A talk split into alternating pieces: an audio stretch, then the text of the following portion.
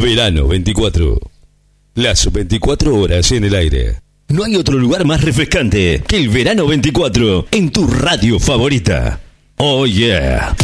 Verano 24. 24 horas en el aire para llevarte el mejor verano. Verano en la IFM del verano. Verano 24. Las 24 horas de música. Oh yeah. Ahora en Dexter navegas a la máxima velocidad. No se corta ni por lluvias o viento. El plan que más te convenga. Aceptamos todas las tarjetas de crédito. Contratanos ahora. Dexter Wi-Fi con nuevo y único número. 2262 22 53 17. Agendalo. 2262 22 53 17. Dexter Wi-Fi. Lo máximo. Verano. Escucha los clásicos. Escucha música electrónica. Y escuchás más música las 24 horas. Todo el verano. Desde ahora y hasta las 16 horas. Escucha a Fabián Espinosa en Lo que nos pasa. Por 94.7. Habrá otro vuelo, ya subí, también bajé, ya perdí, también gané, y es así.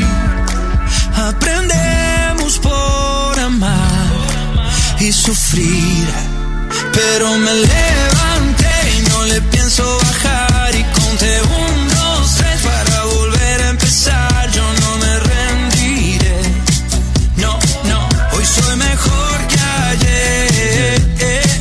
Y yo me levanté y no le pienso bajar. Bueno, ya son las 14 y 2 minutos en la ciudad de Necochea, momento de ir arrancando con esto que es lo que nos pasa, este programa que hacemos a través de nuestro streaming que es quimeradenecochea.radiodigitales.com y a través de FM Láser 94.7 de la ciudad de Necochea.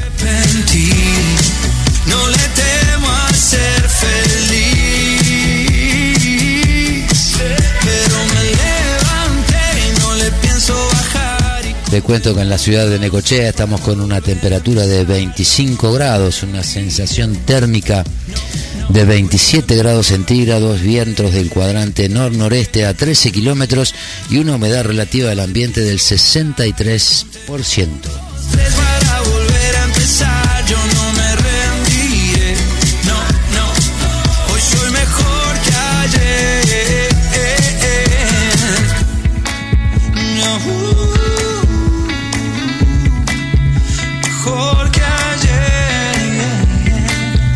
Bueno, para arrancar te cuento que vamos con un temita del amigo Manuel Wirtz.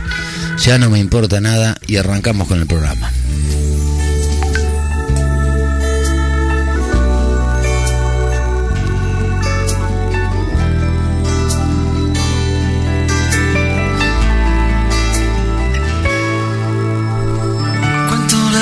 Que faltan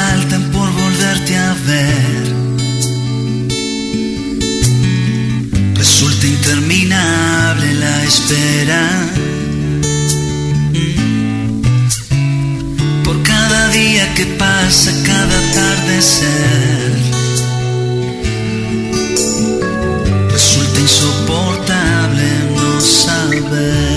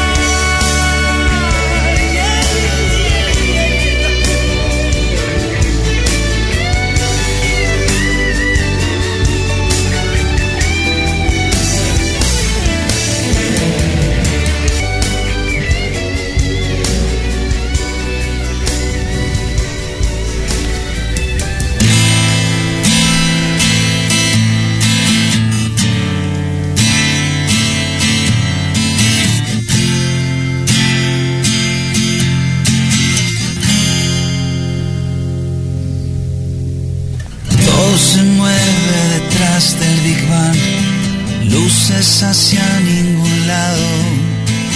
Somos el tiempo, un sueño, el azar. Nada está claro ni a salvo.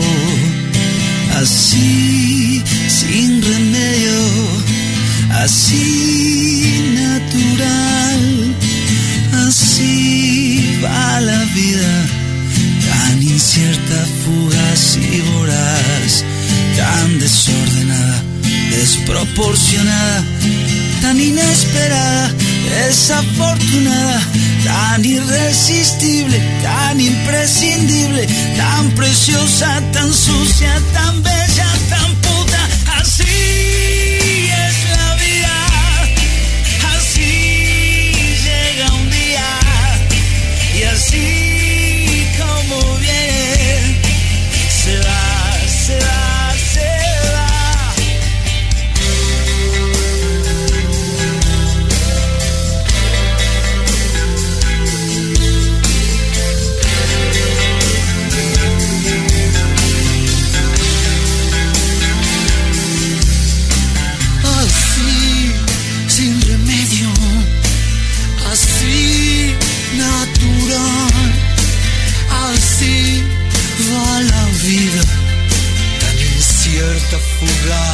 tan desordenada, desproporcionada, tan inesperada, desafortunada.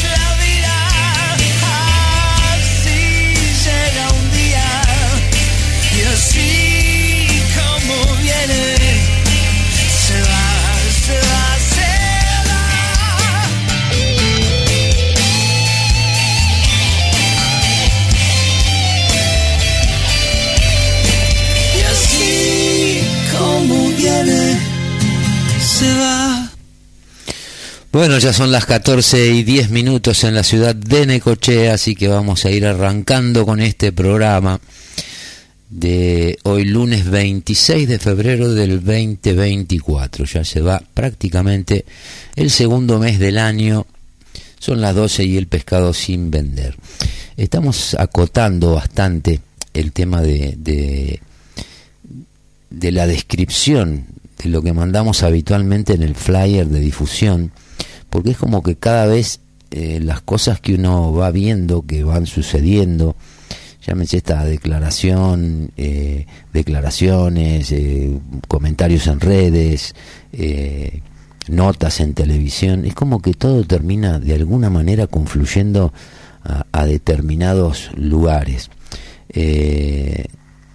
estos días hablábamos de del game over, digamos, de, algunas situaciones que, que, se han, que se vienen dando y, a veces no, no las vemos o no las queremos ver. Sinceramente es bastante, bastante eh, difícil encontrarle eh, la explicación a un montón de cosas.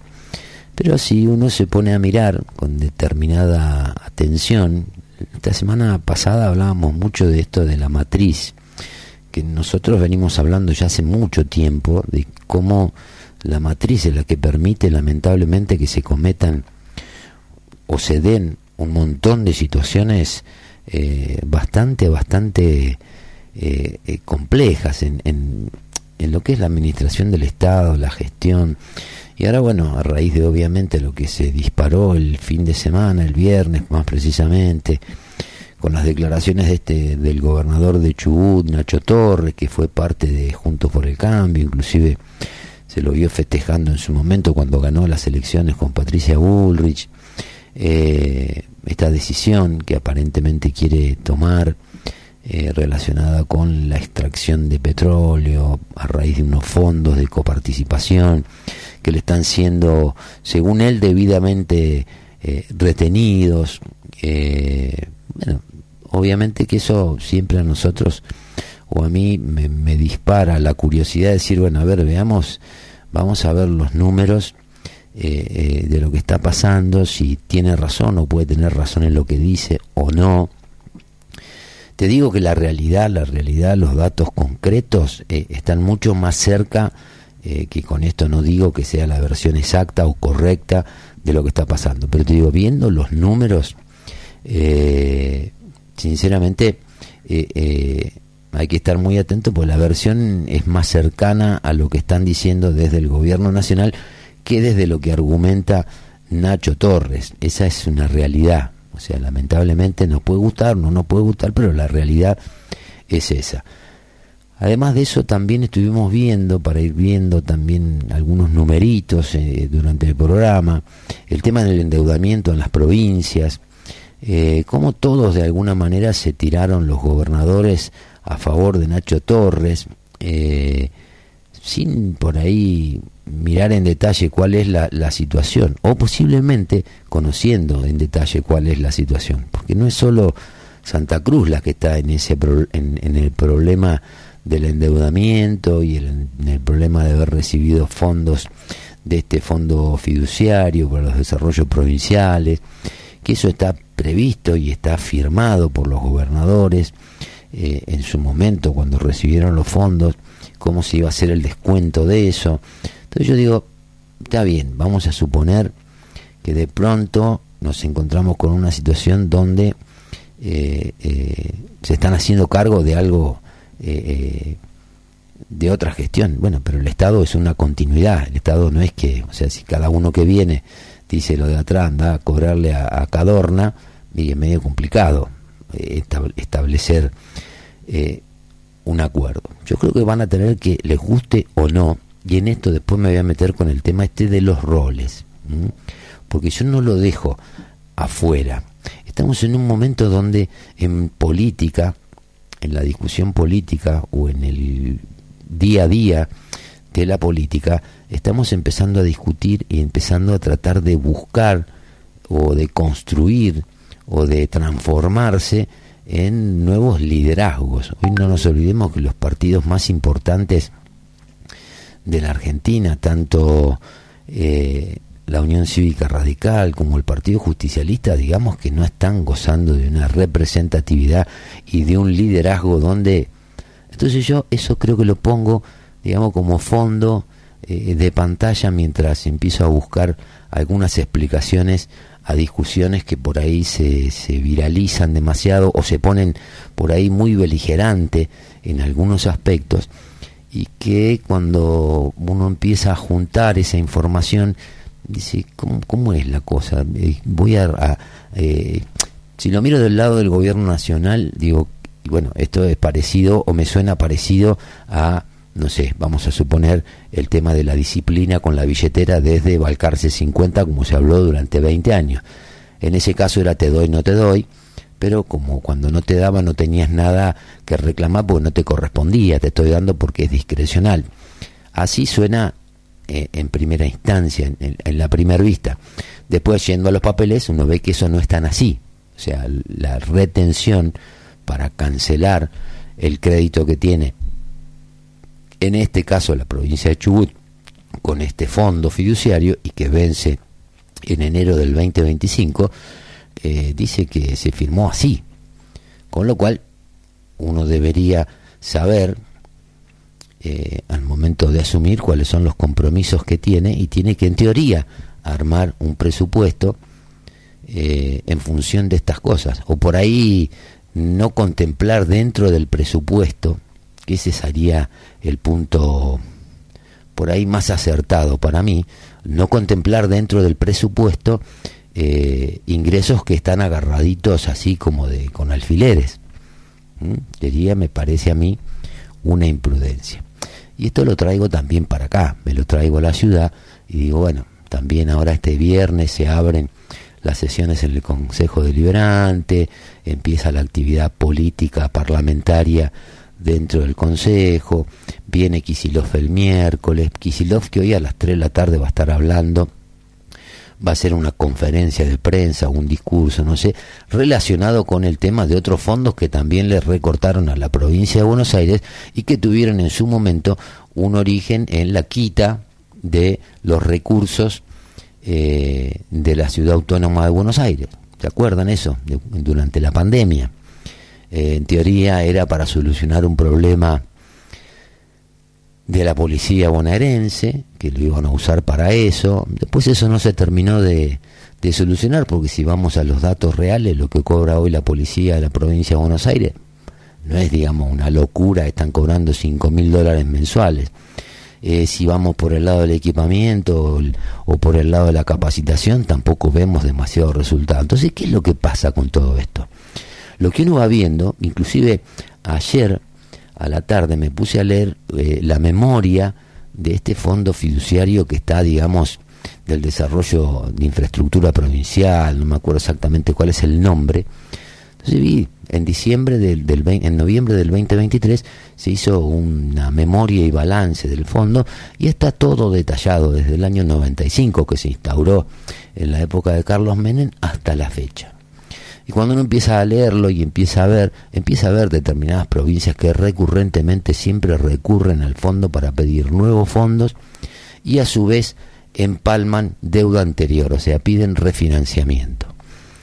Entonces yo digo, que para que para que Torres eh, se queje y tiene variadas razones, variadas razones son 13 mil millones de pesos, que en definitiva por ahí no es tanta plata, porque si vamos a, los números estamos hablando de, de 13 millones, 14 millones de dólares. ¿El problema cuál es?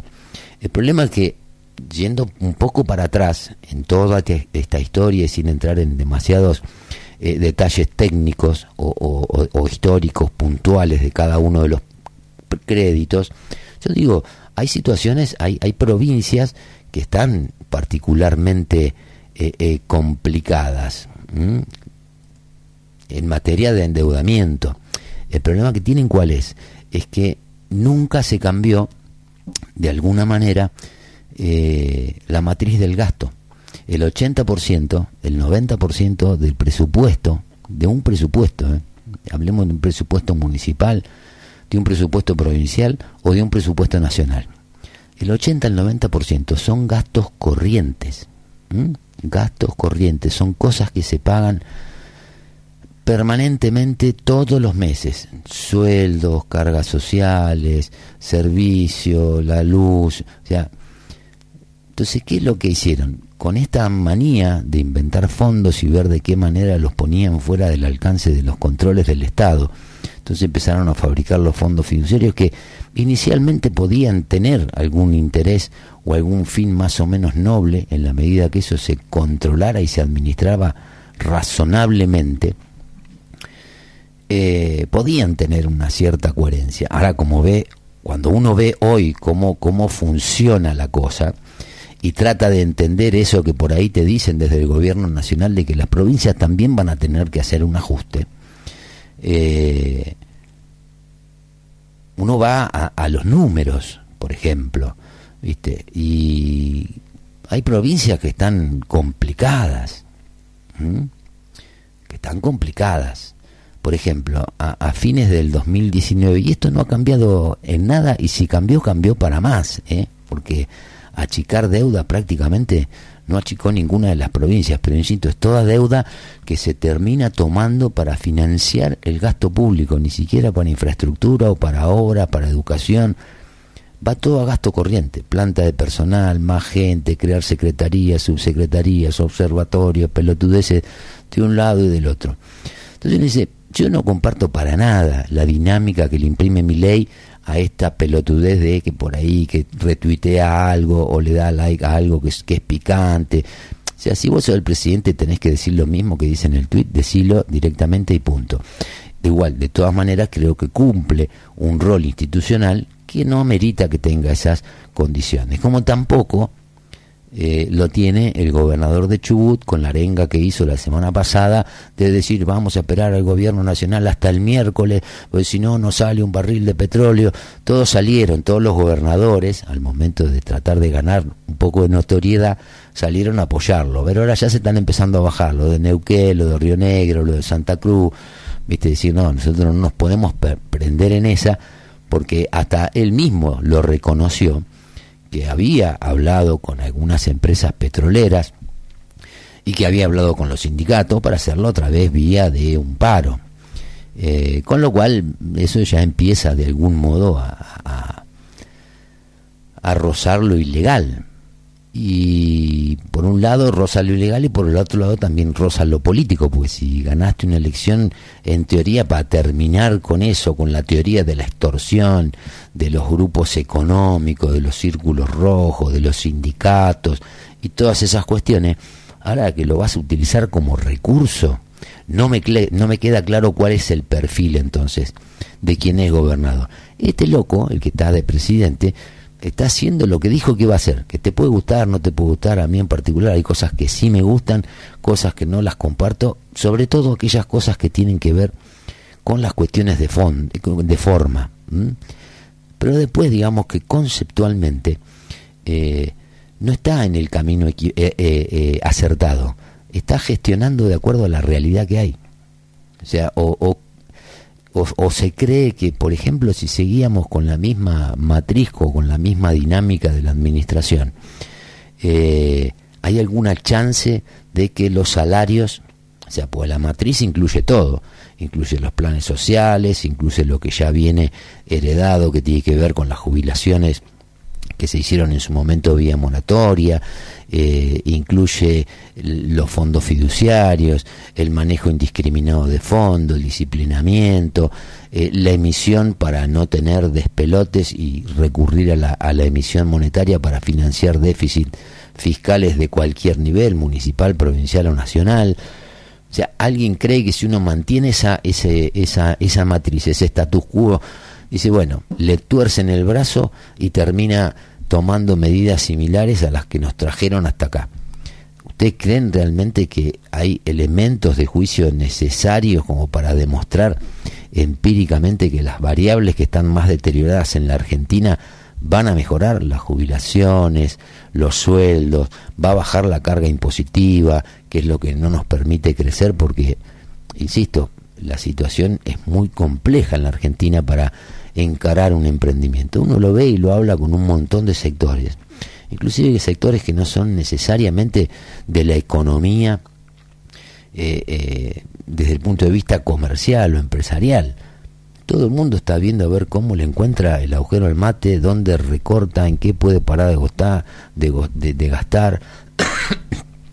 Aquel que hace dos años o tres años, cuando estaba todo congelado, ni se movía porque le, le, le, subían el cable o el abono de teléfono o lo que fuera, hoy lo tenés llamando al 0800, quejándose, logrando mejores beneficios.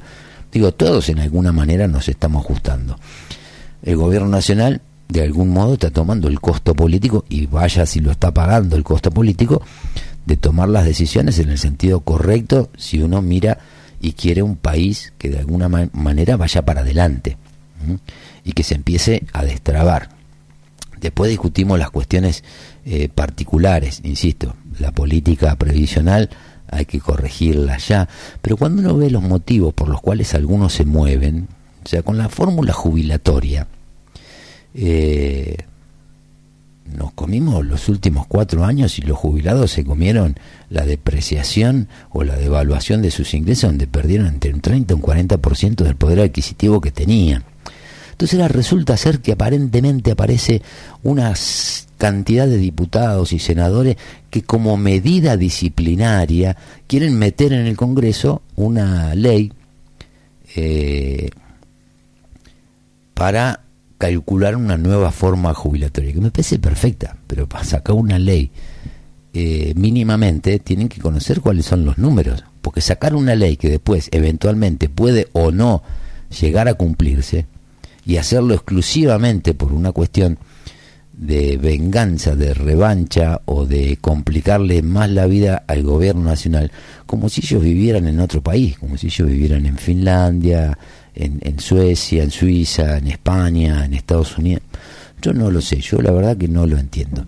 Pero la realidad que tienen los gobernadores, eh, en vez de ponerse a hacer tanta política, tanta, tanta, tanta política y estar buscando todos, porque el primero que se cortó para tratar de construir un liderazgo es Yarlora.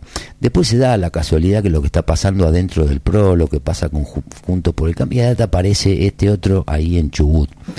¿Vos qué crees? Que en realidad las cosas que pasan o las cosas que se dicen o cómo se chicanean eh, tiene que ver con lograr mejores condiciones para la gente o que tienen eh, más que ver con utilizar la coyuntura y lo que está pasando para tratar de construir algún sitio de de liderazgo o algún sitio de poder donde están todos. Prácticamente no hay líderes. En la Argentina no hay líderes, porque ni siquiera ley que ganó con el 56%, se puede considerar un líder, porque puede ser un híbrido. Algunos te dicen, no, sacó el 30%, el resto es junto por el cambio. Hay despelote junto por el cambio a partir de la posición de Macri, de si se mete, si no se mete, qué está haciendo, Bullrich que está dentro. Pero digo, son todas esas cuestiones. Entonces, pero lo que yo miro es que las medidas que van tomando o las acciones que van llevando a cabo poco tienen que ver con eh, el beneficio de la gente, porque si no uno nunca se hubiese terminado de explicar o se podría haber explicado alguna vez las 14 toneladas de piedra con una jubilación que si prosperaba la fórmula que voltearon con 14 toneladas de piedra, eh, hoy los jubilados no estarían bien, pero mientras la mínima era de 105 millones de 105 mil pesos, proyectada en el tiempo, esa misma jubilación a, enero del 2024 hubiese sido casi 189 mil. No es la salvación, pero era 189 mil de ingresos sin bonos ni nada parecido. Entonces yo digo, ¿qué miran los gobernadores? ¿Qué miran los gobernadores? ¿Qué miran los intendentes? Yo creo que todos miran a ver quién es el que tiene la billetera un poquito más, eh, más fácil, y van a actuar en consecuencia de eso. Por eso nos vamos a meter en estos próximos meses en un, en un mecanismo donde no vamos a saber quién es quién. Pero poniendo el número, por ejemplo, con respecto a lo que genera, la provincia de Jujuy tiene un endeudamiento del 82%, Chubut tiene un endeudamiento del 64%, Buenos Aires un endeudamiento del 63%, La Rioja tiene un endeudamiento del 58%, Mendoza 53%, Córdoba 52%, Neuquén 49%, Río Negro 48%, Cava 45%, el consolidado en promedio está en el 42,5%, Salta 40%, Tierra del Fuego con todos los beneficios que tiene, impositivos, que hay un montón de incentivos desde el gobierno nacional o desde las políticas nacionales para fomentar eh, eh, la industria, tiene tres, eh, eh, eh, tres posibilidades de subsidiarse. Tiene el tema de la, de la promoción industrial que tienen allá, tienen la, la, ventaja que la mayoría de los productos que se fabrican en Tierra del Fuego no solo que tienen los beneficios impositivos, sino que las cosas que se fabrican en Tierra del Fuego prácticamente es imposible importarlas y si se importaran, se importarían con unos aranceles que quedarían total y absolutamente fuera de mercado. Entonces, yo viendo estos números, viendo esto, eh, la cantidad de bonos que tienen emitidas las provincias es descomunal. Por eso no aparece la documentación, porque no sé hasta qué punto si emiten un bono provincial de Chubut, ¿hasta qué punto lo tomarían? El 65% de la deuda de las provincias son bonos que emitieron las provincias. ¿Mm? O sea, son deudas que en algún momento se tomaron y que se tienen que pagar. Uno no puede desconocer lo que pasaba en el Estado hasta ayer. Se supone que uno tiene que subir, asumir y tener mínimamente la información indispensable o te sorprendió esto. Lo que dicen las resoluciones, lo que dice la ley, lo que dicen los convenios que se firmaron son claros. ¿Cómo se iba a retener eso? Ahora, no me parece justo que salten todos y que esto pueda escalar de alguna manera, aunque parece que es que van bajando un poquito los decibeles los muchachos, eh, y le traigan más problemas a la gente, con la falta de combustible, con el tema de, con las mismas empresas. Fíjense, no sé si alguno se acuerda, en, en, el año, en el 2020, cuando fue el tema de la pandemia, cómo tuvieron que reestructurar todo el tema de la explotación petrolera en Estados Unidos porque los pozos no se podían parar, porque sufren daño los pozos y se corre riesgo hasta de en algún punto perderlos. Entonces tuvieron que reformular todo, buscar otro tipo de depósitos, pero no pudieron parar la producción. Entonces, cuando uno ve que es lo que quieren hacer, que es una medida por 24 horas para que para llamar la atención, para hacer quilombo, y no. Nacho, date a Buenos Aires, trata de sentarte con Milei, con Caputo, vean de qué manera le pueden buscar la vuelta pero no le estás pegando el clavo, no le estás pegando en el clavo. Primero que están, están mintiendo sobre lo que están argumentando. Y segundo, que la confrontación radicalizada eh, no tiene ningún tipo de no tiene ningún tipo de, de, sentido ni tiene ningún tipo de futuro.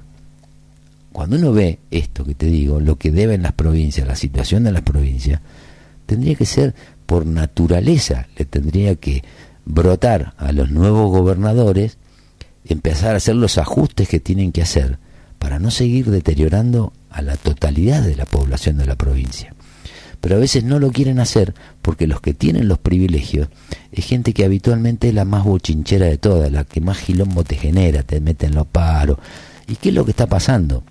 Pero sabes qué, yo te voy a decir, a mí me da la sensación de que la gente está harta de vivir como vive harta, no, no aguanta más y no se sabe hasta cuándo va a aguantar sin que haya una, alguna rebelión de algún tipo. Pero me deja tranquilo que independientemente de eso, independientemente de lo harta que está por lo mal que venimos viviendo en, en las últimas décadas en la Argentina, está mucho más harta y mucho más cansado de aquellos que tratan de encabezar las rebeliones. Tengo triste el corazón, tengo pena en el amor. Busco remedio a este dolor.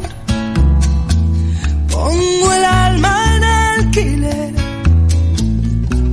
tiene vistas al querer. Busco y comparto amanecer, pongo el mar a orilla de tus besos, traigo lluvia por si tienes sed. No preguntes amor, amor solo sé que el mundo nació donde yo te encontré, solo sé que me vi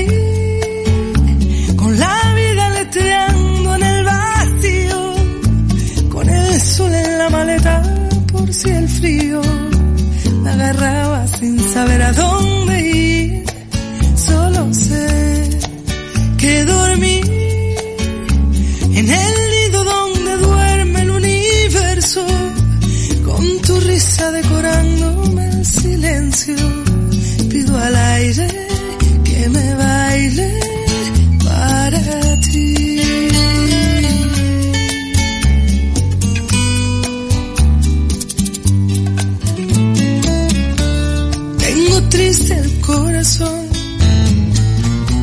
Tengo pupa en el amor.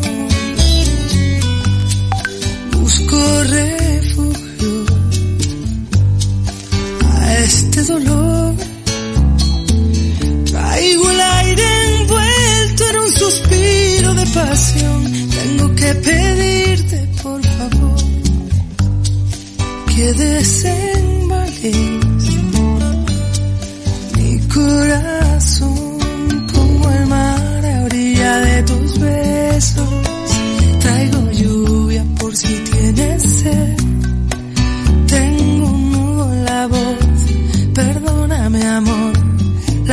penas no caben en una canción. Solo sé que me vi con la vida leteando en el vacío, con el sol en la maleta por si el frío me agarraba sin saber a dónde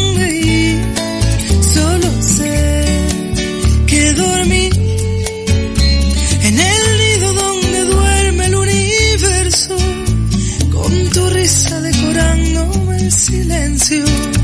Pido al aire que me baile para ti así. Resuérdame del bien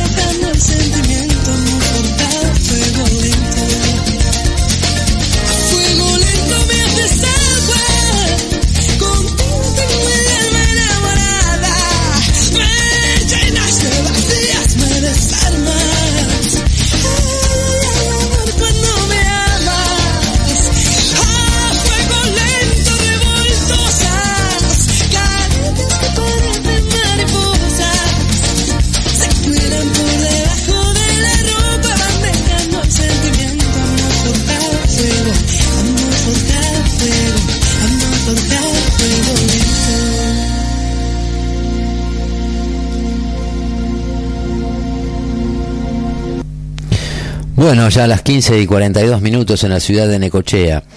Eh, bueno, te decía que además de lo que está pasando con Santa Cruz, hay 10 provincias que están en situaciones bastante complicadas con respecto al endeudamiento que tienen con, con la nación. Hoy tuvo alguna frase relacionada con esto el vocero presidencial. Eh, entonces, dice, si revisás los gastos de las provincias te encontrás con cada cosa.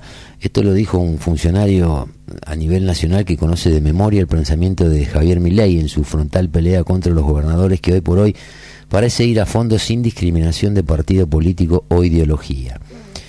Eh, desde el gobierno aseguraron que la disputa con el gobernador macrista de Chubut, Ignacio Torres, luego de una quita de, de 13.500 millones por deudas en fondos fiduciarios con la nación, no tiene retorno. En paralelo, la gestión oficial apunta a otras 10 provincias con deudas similares por un monto total que alcanza a 392.104 millones según es lo que precisaron las fuentes del Ministerio de Economía. La podadora, hoy casualmente la podadora alcanzó al gobernador bonaerense Axel Kisilov con el recorte al denominado Fondo de Fortalecimiento Fiscal. Podría alcanzar también a esas otras 10 provincias que tienen deudas con el fisco, un movimiento de pinzas que es criticado casi de manera unánime por los mandatarios provinciales. La nación quiere cobrar sus deudas, pero no quiere pagar las suyas. Se quejó un gobernador radical de corriente Gustavo Valdés, quien no figura en el listado de deudores y a la vez reclama en la Corte Suprema, al igual que la administración porteña que encabeza Jorge Macri por deudas contraídas por la nación en distintos rubros. El listado de deudores en la mirada del gobierno, difundida por el Ministerio de Economía, está encabezado justamente por Chubut con 119 mil millones, con quien el gobierno cerró el diálogo luego de la amenaza de Torres de frenar el suministro de combustible desde la Patagonia. Lo de los fondos lo vamos a resolver en la justicia. Torres está cometiendo una extorsión, es un delito. Además, el combustible lo venden a los privados. Afirmaron hoy cerca del presidente, no hay amenazas, son deudas que tienen que pagar. Coincidieron fuentes del gobierno. Y agregaron que la sorpresiva poda de fondos a Kisilov, confirmada por el portavoz Adorni, eh, está justificada, fue una aberración. De un día para el otro le sacaron plata a la ciudad y se la dieron a la provincia para pagar el incendio de la policía. Le devolvieron los fondos a la ciudad de Buenos Aires, se está analizando, el diálogo está abierto y no tiene por qué no ocurrir. Esto es lo que dijo Adorni con respecto a esos fondos que hoy le están quitando a Kisilov, que se los habían quitado en su momento a Horacio Rodríguez Larreta y que ahora obviamente Macri los va a reclamar que tiene que ver con los puntos, le recortaron casi dos puntos de la coparticipación a la ciudad autónoma de Buenos Aires. Yo lo que digo es que más allá de los números, o sea, hay además de Chubut las provincias que más deben son Tucumán, eh, que está gobernada por Jaldo, Chaco, donde está Leandro Esdero, Salta, que está encabezada por Gustavo Sanz, son todos gobernadores que, que tienen que ver con, por ahí más con la posición de cambio que con la posición de la continuidad. Pero en definitiva eh, Tucumán son 72 mil millones, Chaco 63 mil, Salta 55 mil, entonces es lógico que se está planteando un un plan de, de, ajuste o de achicar los gastos del Estado, lo menos que tiene también que hacer el Estado Nacional es cobrar las cuentas que tiene pendientes y que están de alguna manera, no es que le están reteniendo porque son cosas que no se vencieron, plata que no se dio, no me parece tan irracional ni tan anormal una cosa así. Lo que sí creo es que por ahí deberían, en vez de haberse concentrado tanto en su momento en, ver qué es lo que negociaban, porque nunca hay que dejar de linkear las cosas que pasan. Todos sabemos lo que pasó con la caída de eh, la ley ómnibus, con las complicaciones que están teniendo con el DNU, digo, si a vos te van recortando las herramientas que tenés para tratar de hacer un ajuste lo más ordenado posible, bueno, lo vas a hacer en cada uno de los lugares donde puedas hacerlo, sin generar un desorden. Pero parecería ser como que los gobernadores todavía no terminan de acusar el recibo eh, de que van a tener que hacer ajustes fiscales en las provincias y que esos ajustes fiscales tienen dos caminos, o achican el gasto, achican el gasto para que lo que es gasto corriente empieza a tener cada vez menos relevancia, o de lo contrario tienen que aumentar impuestos, cosa que ya hizo Kisilov con los impuestos inmobiliarios, o si no tienen que inventar una cuasi moneda para generarle la ilusión óptica a la gente que tiene plata, le dan un bono que lo puede usar únicamente en la provincia de La Rioja, que no tiene respaldo y que hay que ver qué suerte corre eso con las empresas, con los bancos y con todo un montón de cuestiones que se pueden llegar a suceder eh, con esos bonos de, de, la provincia de La Rioja. Eh, para mí, insisto, esto es una opinión muy personal, deberían dialogar un poco más, dialogar en otros términos, pero, insisto, hay un fondo de pantalla que yo estoy poniendo que tiene que ver con esto de construir eh, nuevos liderazgos.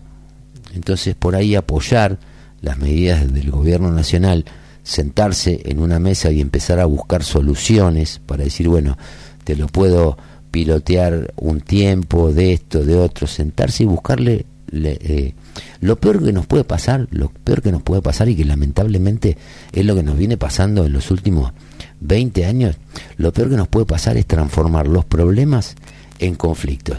Y la Argentina tiene esa dinámica, esa lógica de transformar los problemas directamente en conflicto. Y siempre decimos lo mismo, en el conflicto siempre hay uno que gana y uno que pierde. Y a veces generalmente pierden los dos. No necesariamente se da muy frecuentemente que ganen los dos. En un conflicto hay un ganador y un perdedor o pierden los dos. Entonces se arman todas estas discusiones y la gente pasa a estar pendiente de si cae o no cae la imagen positiva del presidente, si sube, si baja la imagen positiva o negativa del gobernador. Pero yo digo, estas figuras corporativas que se van formando, que el viernes se formó prácticamente de manera inmediata, después cuando empezaron a reflexionar, y los gobernadores seguramente deben haber preguntado, che, nosotros cómo estamos con este tema.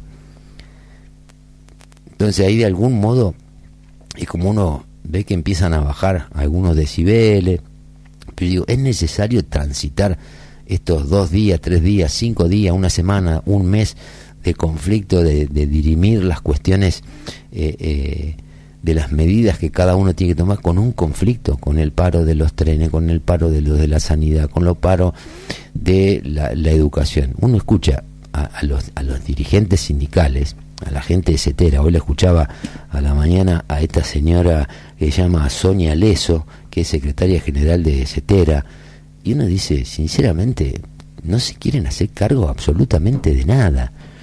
Entonces uno no puede creer cómo, por lo menos no, no, no vimos una de las miles que pasaron.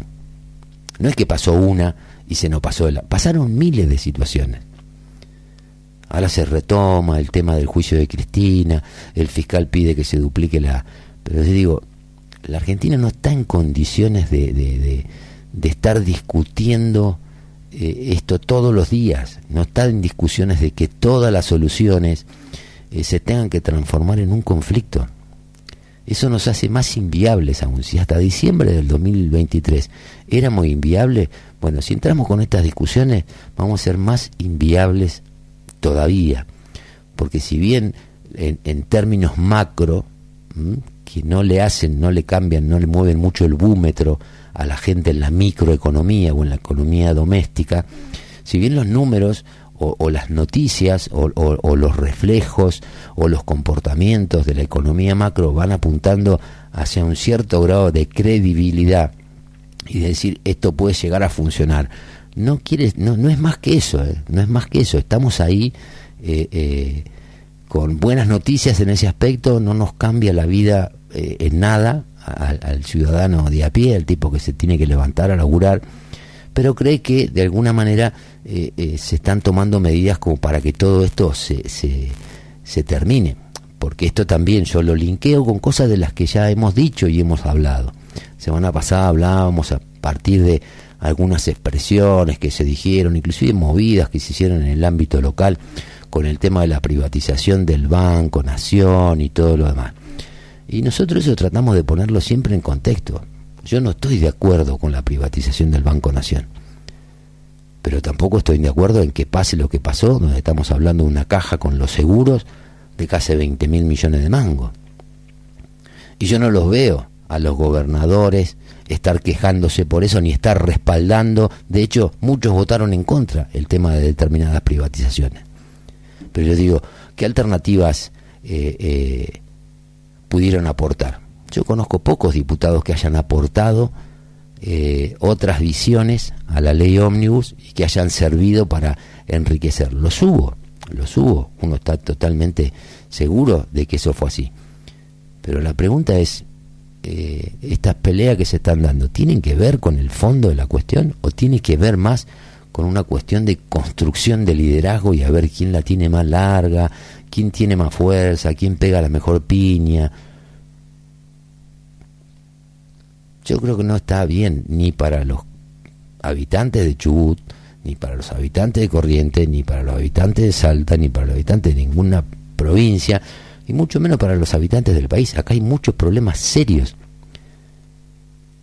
que hay que solucionar y que no no no no cuentan con el tiempo como aliado. Hay que resolverlos ya.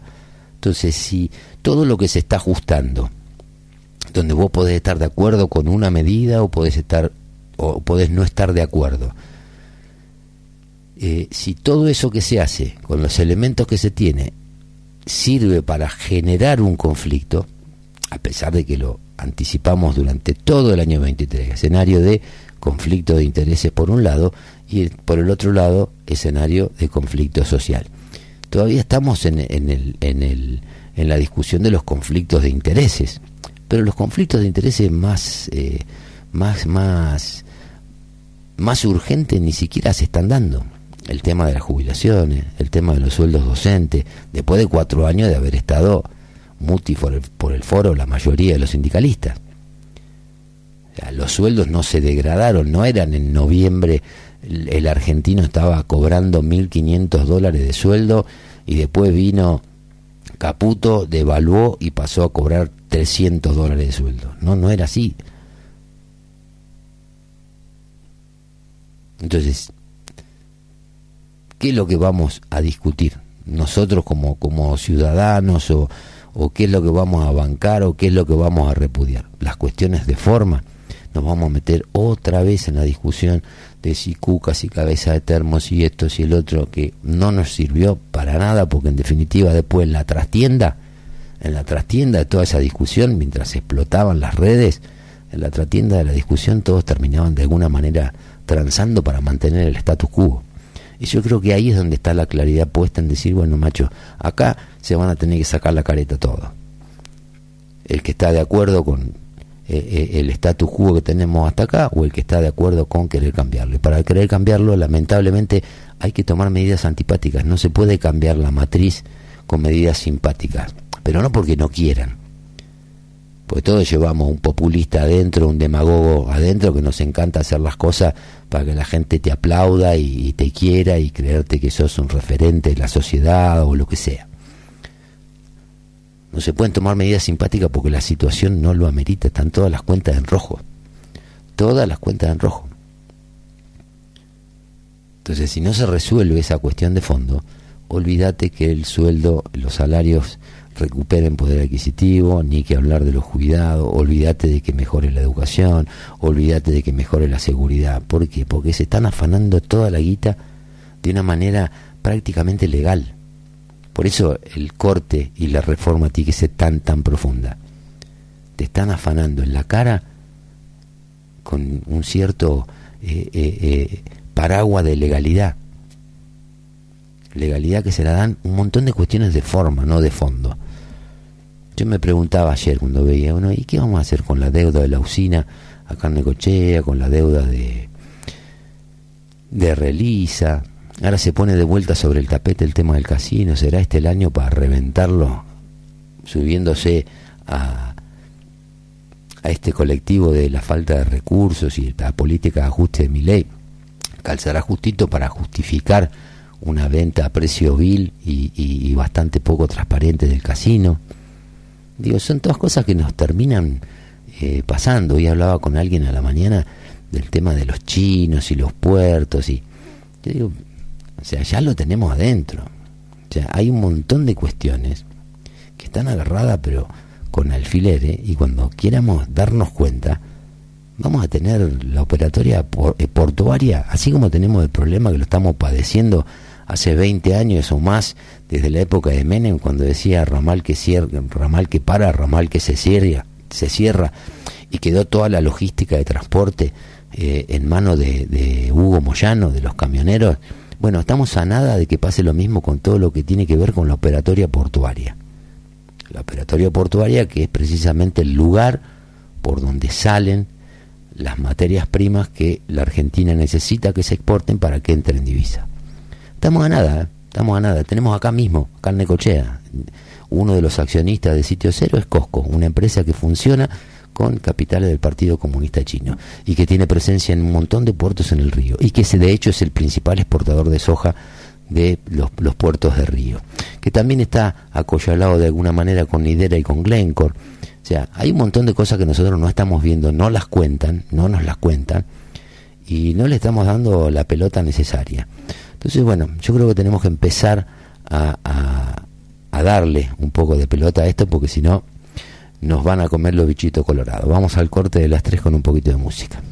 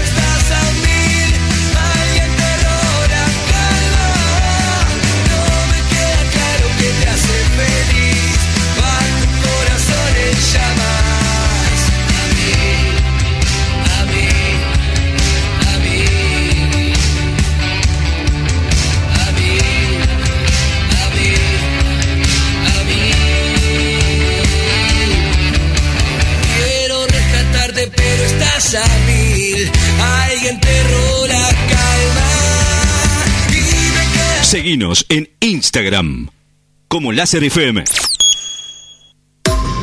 La base de datos de virus ha sido actualizada.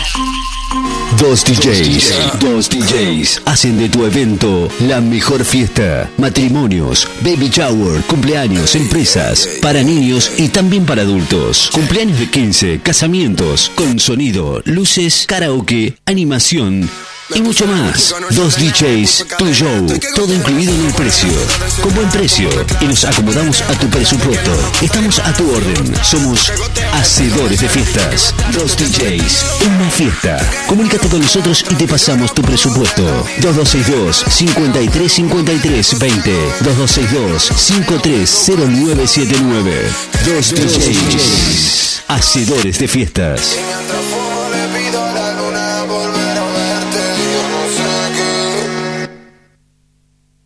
Estás escuchando a Fabián Espinosa en Lo que nos pasa, de 14 a 16 horas, solo por la FM 94.7. Haciendo espacio para que entres si el amor nos perfecciona. Nada tengo para mejorar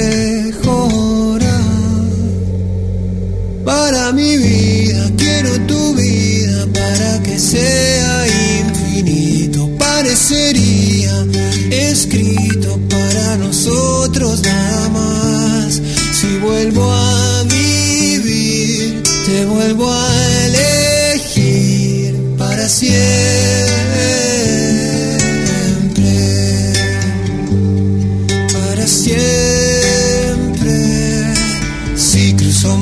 Y abrazos, y por si acaso el tiempo no se duerme, siempre elegiré por detenerme para verte si el amor nos perfecciona. Nada tengo para.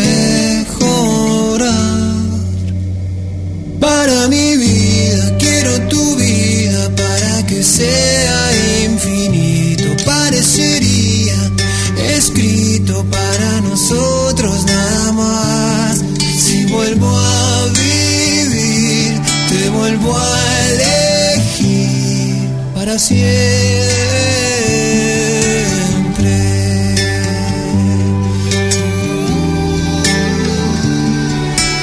Es una forma de ser que no cree en nada. Solo crecer con la idea que a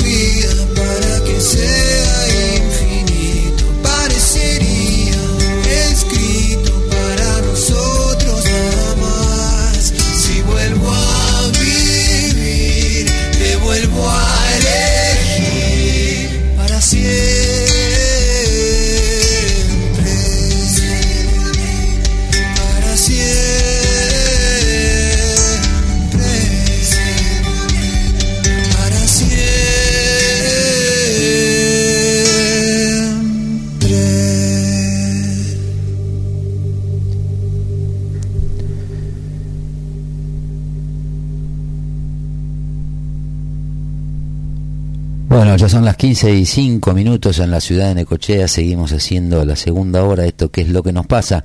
Este programa donde tratamos de buscar el pulso y el latido de la ciudad y del país. Seguimos en Necochea eh, con una temperatura de 25 grados, una térmica de 26, humedad del 68% y vientos del cuadrante este. en este momento estaba del nor-noreste. Ahora están del este a 13 kilómetros por hora. Bueno, te contaba que este viernes eh, Rojas inaugura el periodo legislativo en Necochea, ajustes, emergencias y nuevos desafíos en la agenda.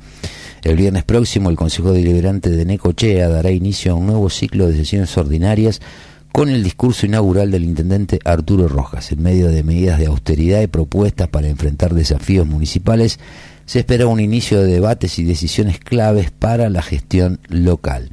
El viernes venidero marcará el comienzo de un nuevo periodo legislativo en Necochea con la sesión inaugural del Consejo Deliberante. Este evento se llevará a cabo por la tarde, contará con la presencia del intendente Arturo Rojas, quien dirigirá su quinto discurso consecutivo ante los ediles. En este marco se espera que medidas y propuestas destinadas a abordar los desafíos y prioridades de la gestión municipal.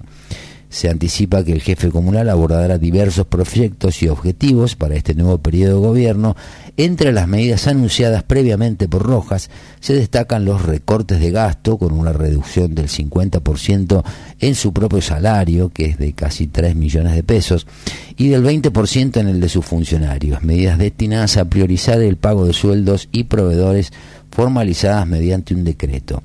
Además, espera que Roja pueda solicitar nuevamente el apoyo del Consejo para declarar la emergencia administrativa e infraestructural, así como también anunciar una posible modificación en la ordenanza fiscal impositiva para ajustar las tasas municipales, considerando el incremento en los índices de inflación registrados en los últimos meses.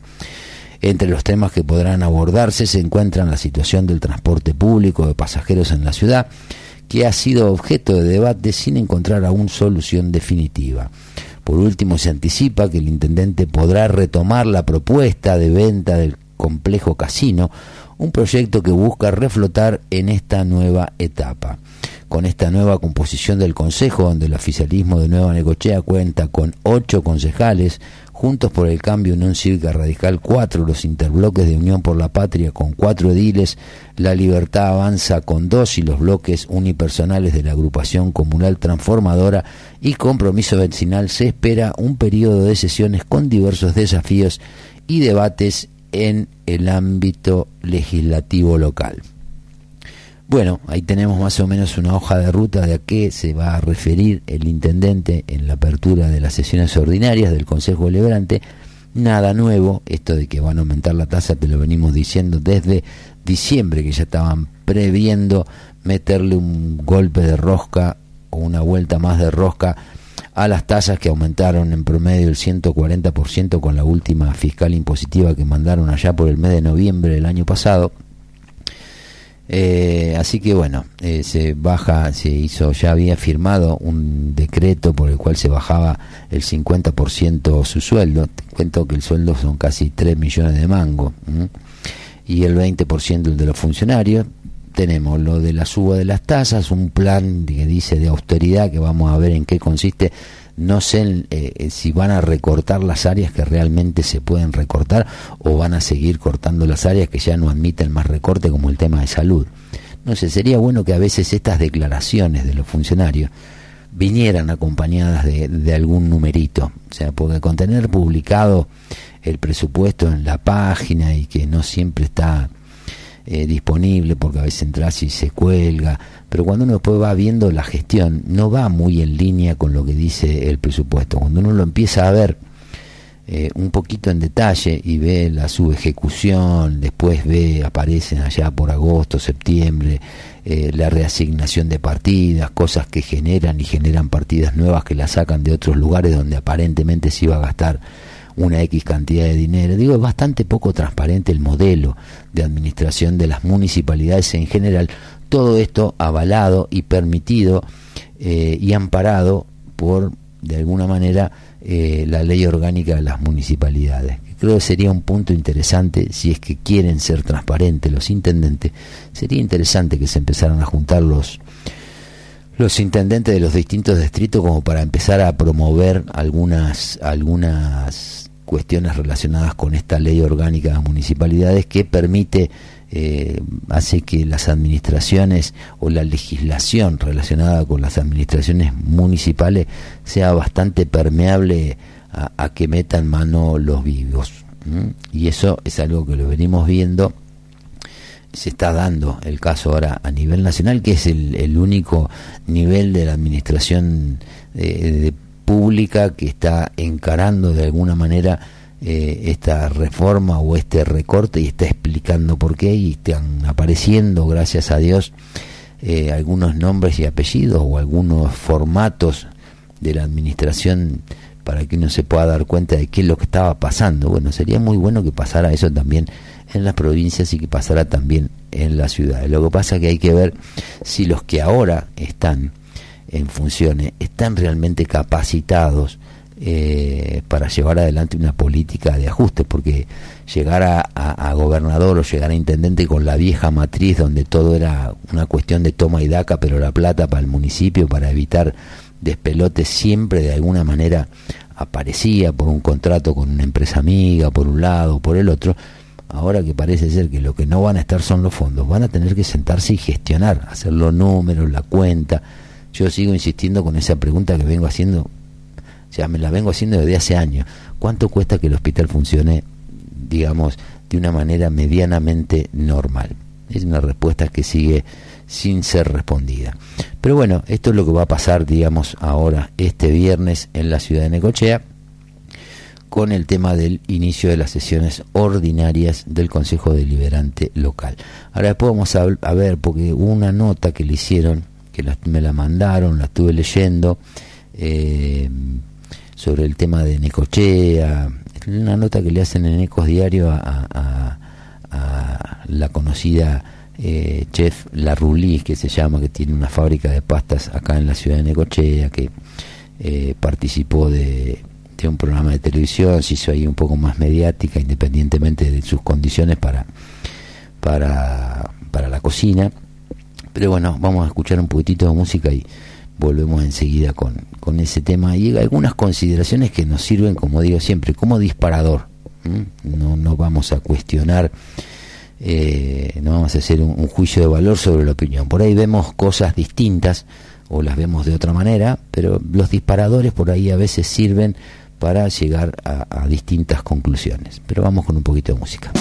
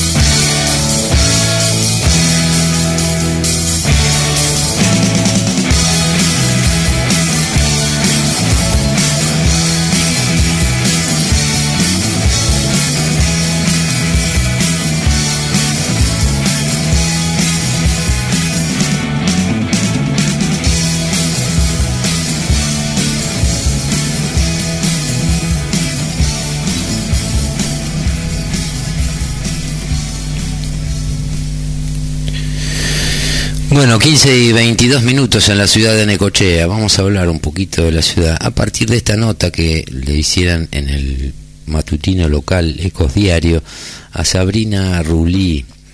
Eh, es una es especialista en gastronomía, conocida por su partici- participación en programas televisivos donde se mostraba como representante de Necochea. Afirma que ama la ciudad y así lo deja ver en en la nota que le van haciendo, pero eh, yo no puedo dejar de considerar que obviamente por ahí son las opiniones que a uno le, le interesa, o a mí particularmente me gusta eh, eh, tener en, en cuenta, porque son de alguna forma, con, aún con visiones distintas o, o, o no tan coincidentes, eh, es, es la opinión de, de protagonistas, en este caso independientemente de su, su profesión que tiene que ver con la gastronomía, también es una comerciante que está en la ciudad de Necochea y que tiene una mirada, obviamente, y que también tiene de alguna forma eh, algunas variables o algunos parámetros de, de,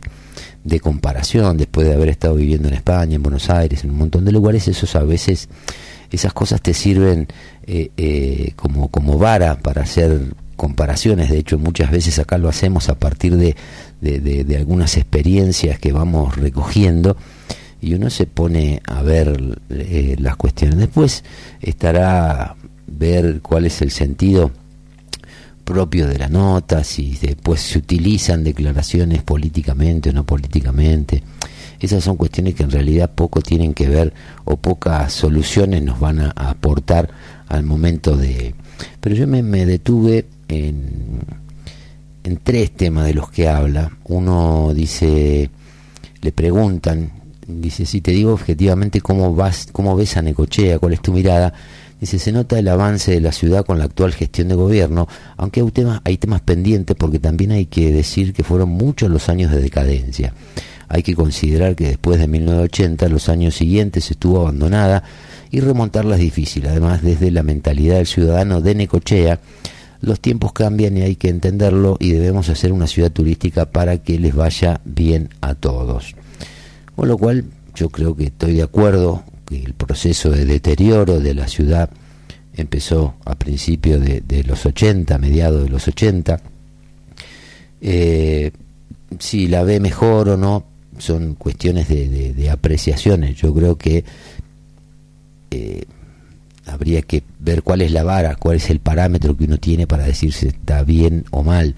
Puedes tomar la, la, la vara de los servicios públicos, la vara del flujo turístico que tenemos, eh, la vara de la oferta de bienes y servicios que la ciudad ofrece. Hay un, todo un montón. Y obviamente también la vara de lo social, la falta de, de emprendimientos, la falta de trabajo.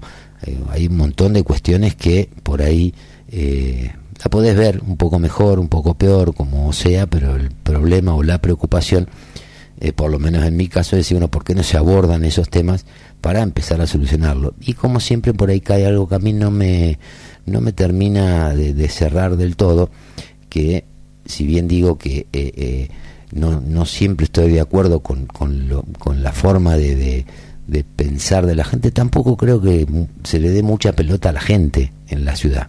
Entonces es discutible ese argumento desde algún punto de vista. Pero bueno, es la visión que tiene de la ciudad. Eh, después, cuando habla del turismo, acá sí eh, veo que eh, de algún modo no tiene una visión tan tan distinta a lo que la mayoría piensa ni a lo que yo en particular pienso y que lo pongo muchas veces como eh, elemento para que se, dispare un debate y, que empiecen a aflorar de alguna manera eh, opciones, posibilidades, alternativas. Si crees que Necochea está a la altura de las exigencias de quienes vienen a hacer turismo, depende de nosotros todo eso, porque en muchas ocasiones lo que ofrecemos no está a la altura de lo que cobramos y lo que ofrecemos no está tampoco a la altura de lo que deseamos. Si deseamos un turismo de mayor poder adquisitivo, hay que invertir más entonces, modernizarnos un poco más en nuestros servicios. No podemos pretender tener un turismo como el que tienen otras ciudades como Pinamar o Gesell, haciendo las cosas como en los años 80. Más allá de la situación económica no sea favorable, pero hay que renovarse de cualquier manera y con ingenio.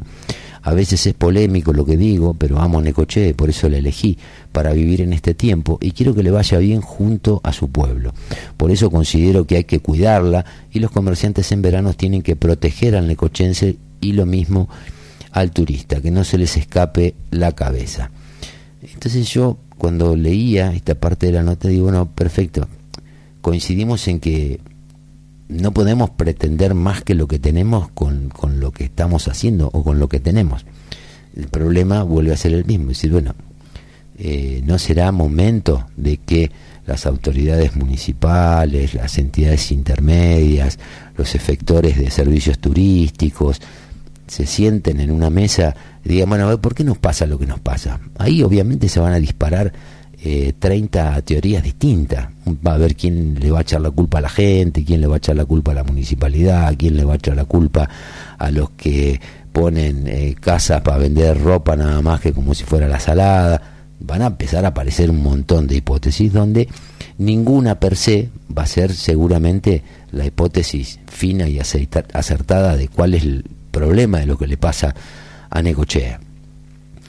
Eh, entonces, volvemos a esto de que hay que empezar a abrir los debates y cuando se abren las hipótesis, después lo que se tiene que hacer con esas hipótesis es buscar los datos que puedan de alguna manera respaldar o descartar esa hipótesis. Yo creo que hay otro montón de cuestiones que tienen que ver con el no crecimiento de Necochea y que impactan directamente en los comerciantes y, impactan directamente también en la comunidad toda. Pues si vos durante años y años llevas un modelo de gestión donde los negocios eh, terminan estando siempre en la mano de unos pocos por afinidad política, por afinidad familiar o porque son amigos o porque yo ponía cuando leía esto decía bueno nos pasa a todos. Cuando vos tenés un problema, no sé, en el ANSES, o tenés un problema en el PAMI, o tenés un problema en el Banco Provincia, o tenés un problema en el Banco Nación, en todo lo que tiene que ver con la administración de estructuras eh, estatales o, descentralizadas, o como vos prefieras llamarle. Y siempre tenemos que estar recurriendo, che, no tenés algún conocido en tal lado, pues tocas este trámite y no me dan pelota. lo mismo pasa con la administración del municipio. Entonces cuando se empiezan a formar esos círculos de, afinidad alrededor de distintas vertientes relacionadas con lo político, cuando eso transcurre durante muchos, muchos años, 10, 15 o 20 años, es como que esa, e, e, esa, esa burbuja, ese círculo de afinidad, es como que se va haciendo callo. Y ese callo a veces no les permite ver qué es lo que está pasando. Pues yo me pregunto, eh, eh, se habla de que no podemos pretender tener tal o cual cosa con, con los en, relación a los servicios que damos o hay que invertir más. Entonces la pregunta yo me haría es, ¿por qué la gente no invierte acá? Y eso te va a servir como un disparador para tener, no sé, porque viene poco turismo, porque esto, pero y, a partir de cada una de las opciones que van apareciendo, donde se empieza a enriquecer de algún modo el debate, pero siempre tratando de focalizar y hacer centro en el problema, no transformar ese enunciado en un punto de conflicto. O sea, porque uno cree que el problema de la gente y el otro cree es que eh, son toco y mero, listo, se pelea el de la gente con el de comer, se termina el debate, no aparece la solución. Por eso insisto con esto de no transformar los problemas en debate. Después también habla de, del tema del casino. Para mí, sinceramente, habría que generar un centro comercial, una especie de shopping que hoy la ciudad no tiene. Sería increíble contar eh, en ese edificio con un centro comercial. Tendríamos a personas de la región que nos visitarían más seguido para consumir distintas propuestas y en vez de ir a Mar del Plata vendrían a Necochea. Hay que captar más gente, esa es la premisa. Por ejemplo, Tandil es una ciudad puramente turística y ha sabido muy bien explotar las sierras, pero Necochea no tiene, Necochea tiene bondades naturales superiores. Y si contara con un espacio cerrado, con diversas alternativas para los días de mucho frío y lluvia, al comercio de la ciudad le daría un plus diferente, lo mismo que contar con un establecimiento universitario. Eh, después le pregunta también por el parque, es una belleza, fabuloso, accedes a ese pulmón verde y observas cómo van cambiando el paisaje, las especies con una variedad enorme de árboles, no hay que tocarlo para nada, es un atractivo impresionante. Hablando un poco de los recursos que tiene, que tiene la ciudad y que yo creo que es así. El problema es por qué no se pueden eh, de alguna manera aprovechar esas cuestiones o esas, eh, esas bendiciones que tiene la ciudad, que son los recursos naturales. Tenemos mar, tenemos río, tenemos médano, tenemos el parque, tenemos la sierra a 80 kilómetros, tenemos un montón de cuestiones que no las sabemos explotar. Y vuelvo sobre lo mismo. Usted dice, muy, ¿cómo jode este? Digo, los últimos 20 años prácticamente el 80% de la inversión privada que pudo haber, y hasta cierto punto podríamos hablar de, de, de inversión porque uno no ve que tampoco haya cambiado tanto el perfil urbanístico de esos lugares, tiene que ver con las concesiones municipales. Y creo que eso también es un punto que hay que tenerlo en cuenta, porque vos no vas a invertir a un lugar donde indefectiblemente para que tu negocio sea un éxito o un fracaso, tenés que de alguna manera eh, estar vinculándote a, a los sectores de poder, y mucho menos a los sectores de poder político. Esa es la realidad. Para mí, ojo, si tuviera que ir a una reunión donde daría este punto de vista, pero para que se solucione, no necesariamente para estar buscando quién tiene la culpa. ¿Quién tiene la culpa? Sí, es importante saber quiénes son los culpables, pero más importante es tratar de encontrar una solución a eso que está pasando para que no siga ocurriendo recurrentemente administración tras administración. Entonces, el casino, el valor que tiene el casino, independientemente de lo que puede ser ediliciamente el Estado, que te dice, no, es un grano en la ciudad, eso lo tienen que demoler.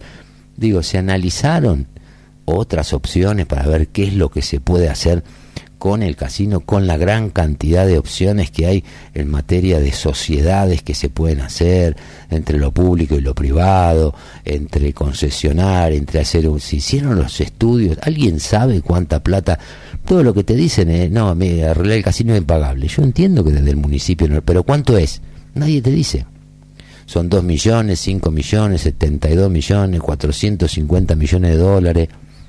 Nadie te dice. Entonces, si no pones los datos sobre la mesa para empezar a discutir, para empezar a, abordar esa problemática, difícilmente puedas llegar a tener un diagnóstico más o menos claro, pues si vos decís, bueno, tengo este casino, son eh, los últimos 600 metros o 700 metros que tiene la ciudad dentro de su patrimonio con una vista exclusiva frente que queda al mar. El balneario eh, no puede ser que no tengan capacidad para generar una unidad o un plan de negocios o un plan comercial que le sirva a la ciudad y que le sirva a quien tiene que invertir. Si plata para invertir hay por todos lados, porque eso es otra realidad. Porque habiendo tantos activos que están en muchos casos hoy inmovilizados porque no aparece una oferta de, inversiones interesante como para que lo saquen de donde lo tienen, que es una caja de seguridad, es una caja de ahorro, es un plazo fijo o es en algunas acciones o abajo del colchón, como pasa acá en la Argentina, que no se puede inventar un negocio. Ahora, eso sí, nadie va a venir a, a invertir un peso si la contrapartida de eso es que lo único que se quiere hacer es sacárselo de encima y después no vamos a tener políticas articuladas con el resto de los sectores de la ciudad para que eso se traduzca en mayor afluencia de turismo, generar otra expectativa en la ciudad, porque solamente eh, tienen que ser comercio, puede ser algo mixto, con comercio, con oficina, o sea, hay 10.000 opciones y yo considero que son 10.000 opciones que en ningún momento se tiene eh, en cuenta. ¿Por qué? Porque se parte de la premisa del fin. O sea, ¿qué es lo que quiero hacer? Quiero sacarme este quilombo encima. Y si me puedo ganar unos mangos, mejor, pero me quiero sacar este quilombo encima. Y después, no sé si eso estará bien que se transforme en un complejo donde haya cuatro torres donde te vendan departamentos vista única frente al mar. Y capaz que el que lo hace le va a dar resultado. Igual en Necochea.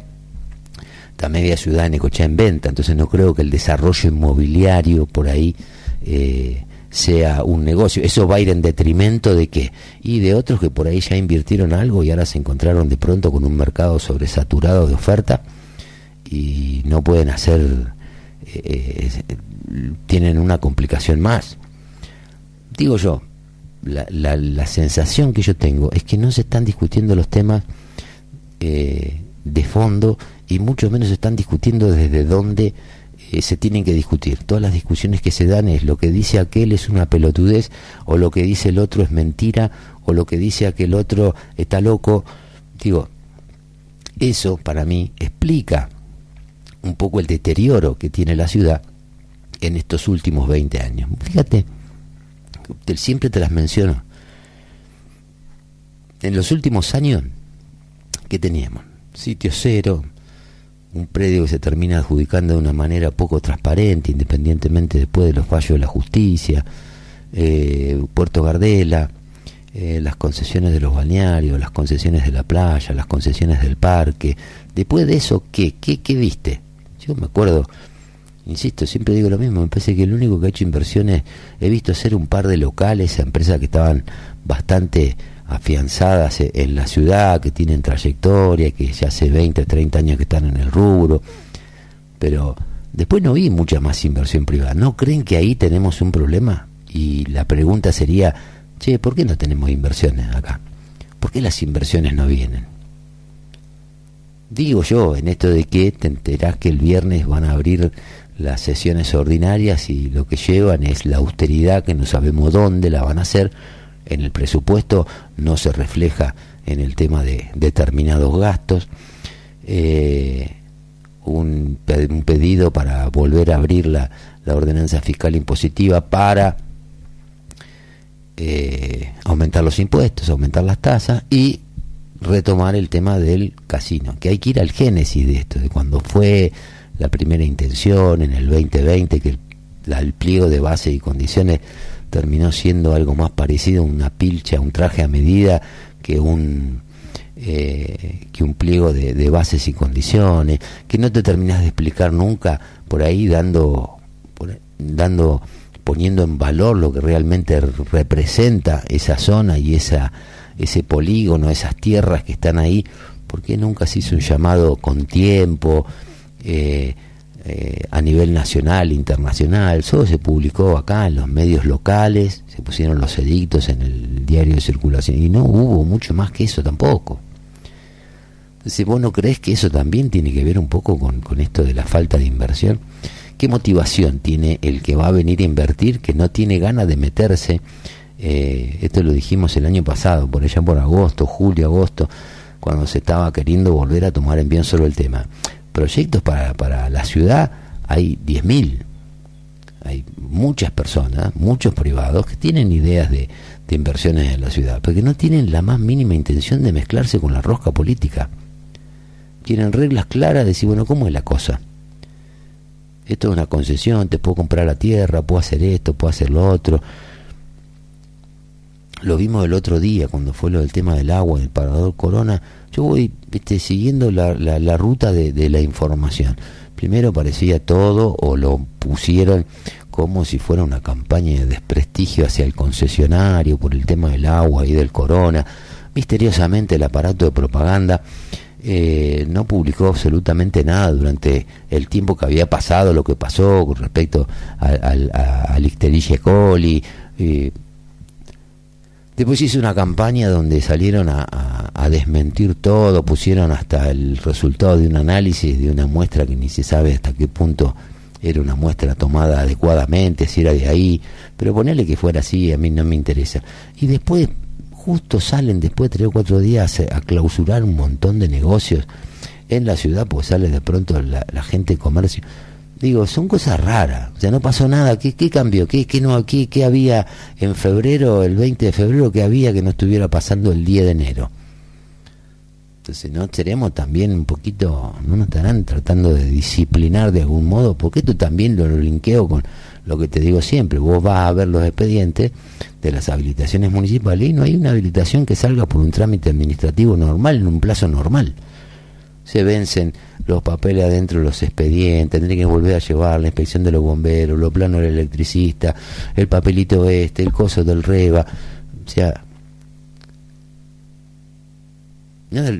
digo, todas esas cosas para mí tienen que ver con, con esta falta de, de poder generar una oferta de bienes y servicios más o menos razonables como para que la gente empiece de algún modo a, a ver las cosas de otra manera y que Necochea pase realmente a ser, pero de manera explícita, eh, una ciudad amigable. Si no lo hacemos de esa manera, si no empezamos a dar estas discusiones, eh, la opinión es válida la de todo el mundo y uno habla con los comerciantes y te dicen que está complicado el tema de las tasas, que no pueden pagar los impuestos, que se les complica, que el contador, ¿viste? y la solución que te propone es subir las tasas entonces, ¿qué es lo que estás queriendo solucionar? ¿Querés, ¿Querés solucionar el problema de la gente o querés solucionar el problema de tu caja para que no te estallen las bombas en la cara? Digo, son preguntas que yo me voy haciendo todos los días para tratar de entender qué es lo que está pasando y qué es lo que puede pasar. Vamos con un poquito de música al corte de las menos cuarto.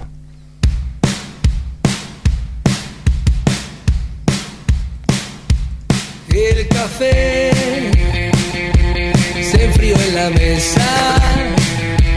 Tuve la certeza que ya no estabas más. Esta vez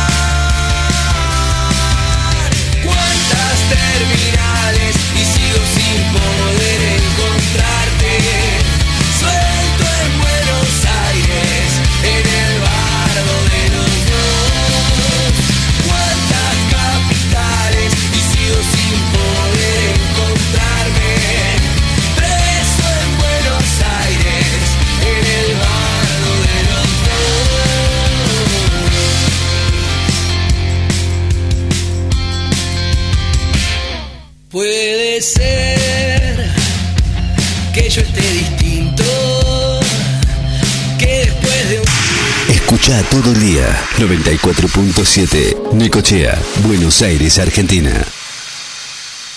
Seguinos en Instagram como Láser FM. Verano. Escucha los clásicos. Escucha música electrónica. Y escuchás más música las 24 horas. Todo el verano. Ahora en Dexter navegas a la máxima velocidad. No se corta ni por lluvias o viento. El plan que más te convenga. Aceptamos todas las tarjetas de crédito. Contratanos ahora. Dexter Wi-Fi con nuevo y único número. 2262 22 53 17. Agendalo. 2262 22 53 17. Dexter Wi-Fi. Lo máximo. En NEC Electrónica no solo reparamos, sino que además tenemos el servicio técnico que vos necesitas. En comunicaciones, instalaciones especializadas en radio, antenas, mediciones e instalaciones. Reparamos equipos de FM y además con la garantía de siempre. Consultanos. Acércate a nuestra página en Facebook como NEC Electrónica. La base de datos de virus ha sido actualizada. Dos DJs, dos DJs hacen de tu evento la mejor fiesta. Matrimonios, baby shower, cumpleaños, empresas, para niños y también para adultos. Cumpleaños de 15, casamientos, con sonido, luces, karaoke, animación y mucho más. Dos DJs, tu show, todo incluido en el precio. Con buen precio y nos acomodamos a tu presupuesto. Estamos a tu orden. Somos hacedores de fiestas. Dos DJs, una fiesta. Comunícate con nosotros y te pasamos tu presupuesto. 2262 5353 20 2262 530979 Dos DJs, hacedores de fiestas.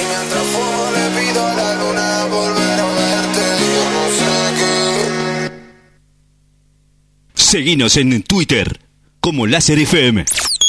Bienvenidos al verano 24. 24 horas de buena música. Verano 24 por Láser FM 94.7. Estás escuchando a Fabián Espinosa en lo que nos pasa de 14 a 16 horas, solo por Láser FM 94.7.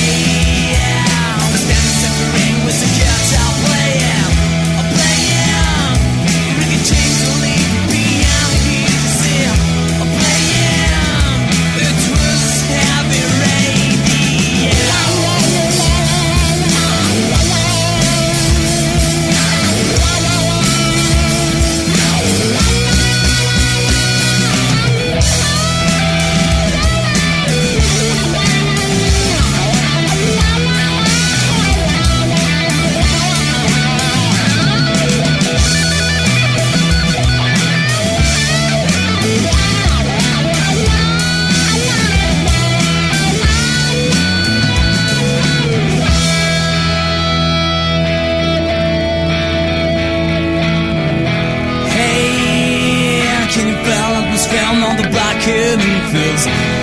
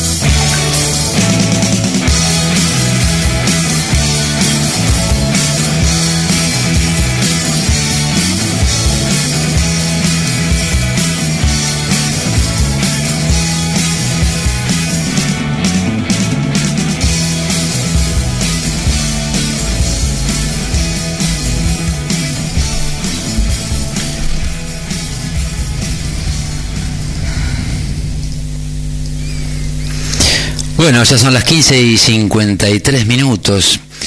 Eh, sí, viste, te mandan mensajes y acá me decían recién eh, de gente que vino a Necochea por ahí por los 70, que existían las fuerzas vivas. El otro día también iba a hablar de ese tema y después no, no me metí. Una vez que hablamos de- del festival infantil relacionado con la ciudad, que hablábamos que en ese momento, cuando se empezó a hacer el festival infantil, los que se habían cargado al hombro el desarrollo y, y la organización del festival era una sociedad, algunas fuerzas vivas de, de- de la ciudad, pero básicamente por el tema de eh, con, con la gente que eran la asociación de comerciantes de la villa eh, y, una- y después me puse a pensar esa vez que me puse a hablar de, de- o sea me puse a pensar en ese tema eh, también veía cómo viste que ahora vemos problemas en, en los en los en los distintos barrios, el que no tiene el problema de polvillo tiene el problema de que se corta la luz a dos por tres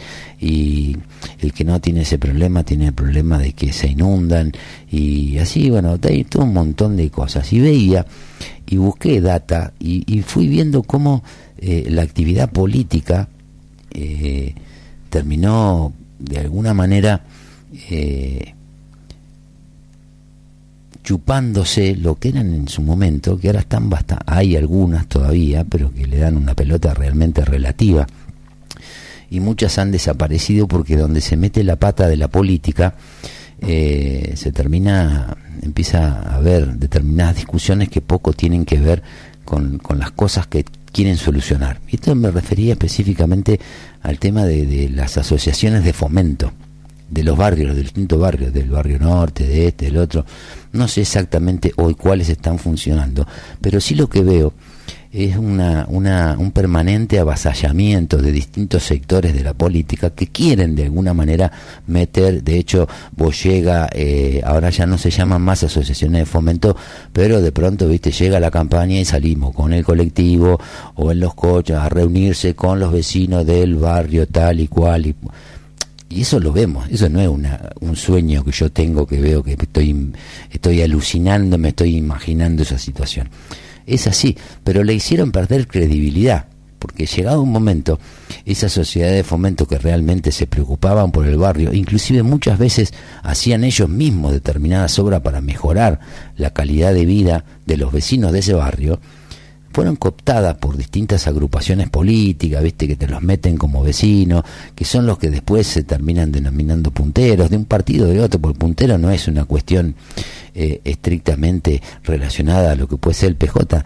Todos, a- todos, todos, todos terminan eh, eh, aplicando la misma matriz, como decimos siempre. Entonces se pierde, se pierde la sociedad de fomento, se pierden las pocas o muchas mejoras que la misma asociación de fomento podía hacer para el barrio, quedan contaminadas, eh, después no le dan pelota porque las obras siguen sin aparecer, siguen las calles llenas de polvillo, siguen las calles que se inundan, siguen las calles que están llenas de pozos, siguen los barrios que piden semáforo, o sea, no solucionan absolutamente nada. Por eso, en esto, eh, aprovechando que se va a abrir esta, esta nueva sesión, este periodo de sesiones ordinarias del Consejo Deliberante, y más que nada poniéndole el punto en la I de, los de, los, de la oposición, aunque también se da otra, la, el mismo fondo de pantalla, que te lo vengo diciendo ya desde hace varios días y tiene que ver con el enfrentamiento o algunas diferencias o algunos fines por ahí no del todo declarados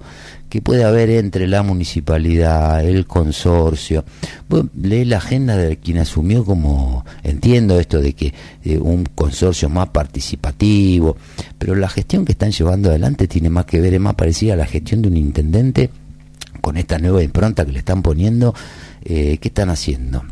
Están queriendo marcar la cancha, están queriendo utilizar fondos del consorcio para la ciudad, no sé, no tengo idea exactamente, pero digo que no son cosas que uno pueda ir viendo y las puede ir viendo y analizando y decir, bueno, esto va fluyendo.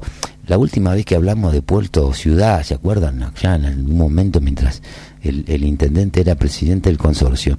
Eso, el Puerto Ciudad pusieron primero un contenedor ahí en la entrada de las colleras, hacían algunas cositas relacionadas con la cultura, y después terminó siendo Puerto Gardela. Y Puerto Gardela es un emprendimiento 100% privado donde prácticamente no pagan canon y ni siquiera pagan algunos impuestos municipales porque es zona nacional. ¿Se entiende lo que te quiere entender lo que te quiero decir? Después pusieron un par de carteles, pero con el potencial que tiene el digo, porque no empiezan a ver, pero cuando los empezás a, a mirar un poquito en detalle y te das cuenta, viste, que el tema pasa por otro lado evidentemente pasa por otro lado.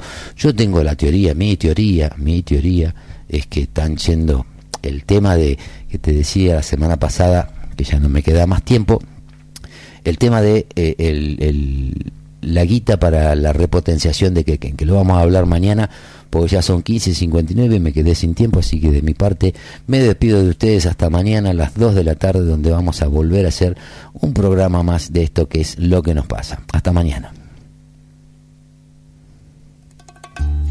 Tengo triste el corazón,